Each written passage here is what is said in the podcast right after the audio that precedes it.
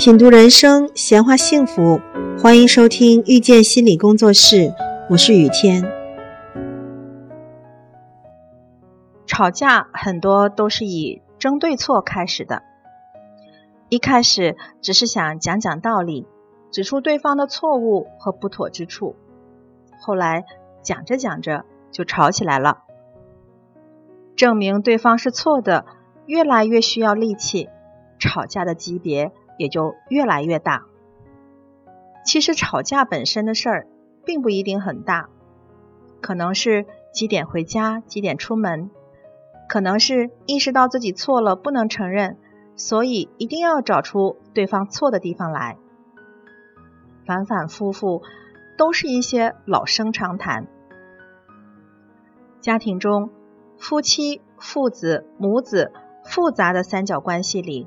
真相上演着花式争执，社会上错综复杂的关系就吵得更是五光十色、斑斓多彩了。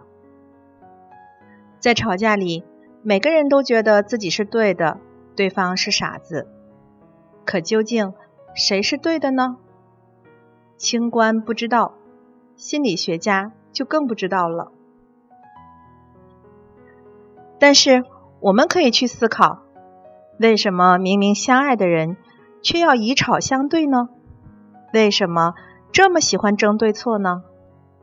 前几天，一个女生问了我一个问题，这个问题真是像晴天霹雳一样点醒了我，完美诠释了为什么会有这么多的家庭矛盾，为什么总有人要争个对错，为什么那么多恋人。会因为三观不合而分开。那个女生问我：“请问女生活得独立是好事还是坏事？”我当时就愣住了。我是该说好事呢，还是说坏事呢？这就像是电影里要拆弹的时候，剪红线还是蓝线？其实剪哪根线都得完蛋，因为。这个问题本身就是一个陷阱，是个伪命题。它是一个因缘思维的结果。女生活的独立是好事，优点太多了。新时代的彰显，不依靠别人，自由洒脱、任性尊严，活出自我，多美好啊！女生活的独立又不怎么好，缺点也不少。不依赖就得自己扛，慢慢的人就会焦虑、无助、迷茫、孤独，像是迷失在黑夜里，独自前行。的确是自由了，可这个自由你能享受多久呢？不依赖也没有亲密，别人无法靠近你，即使你结了婚，也还是要在婚姻里孤独终老啊。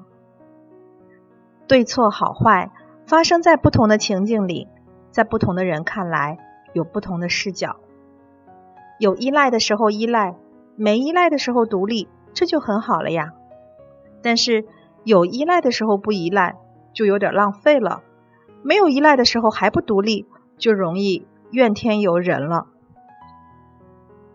所以，女生活的独立，既是好事，又是坏事；既可以是好事，也可以是坏事。这是二元思维，可这个回答依然是有局限性的。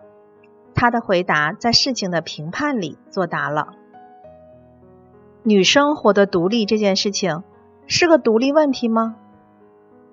女生是在什么时候开始思考活得独立是对是错这个问题的？是被人嫌弃了呢，还是遇到喜欢的人了？是想谈恋爱了？还是自我怀疑找不到对象了？他为什么发出了这样的疑问？当他这么问的时候，他其实真正想问的是什么？跳出问题本身，能够对背景、动机等周边内容的思考，这就是多元思维了。感谢收听遇见心理工作室，我是雨天。如果您喜欢我们，欢迎加入 QQ 群。八三二四九六三七零，谢谢。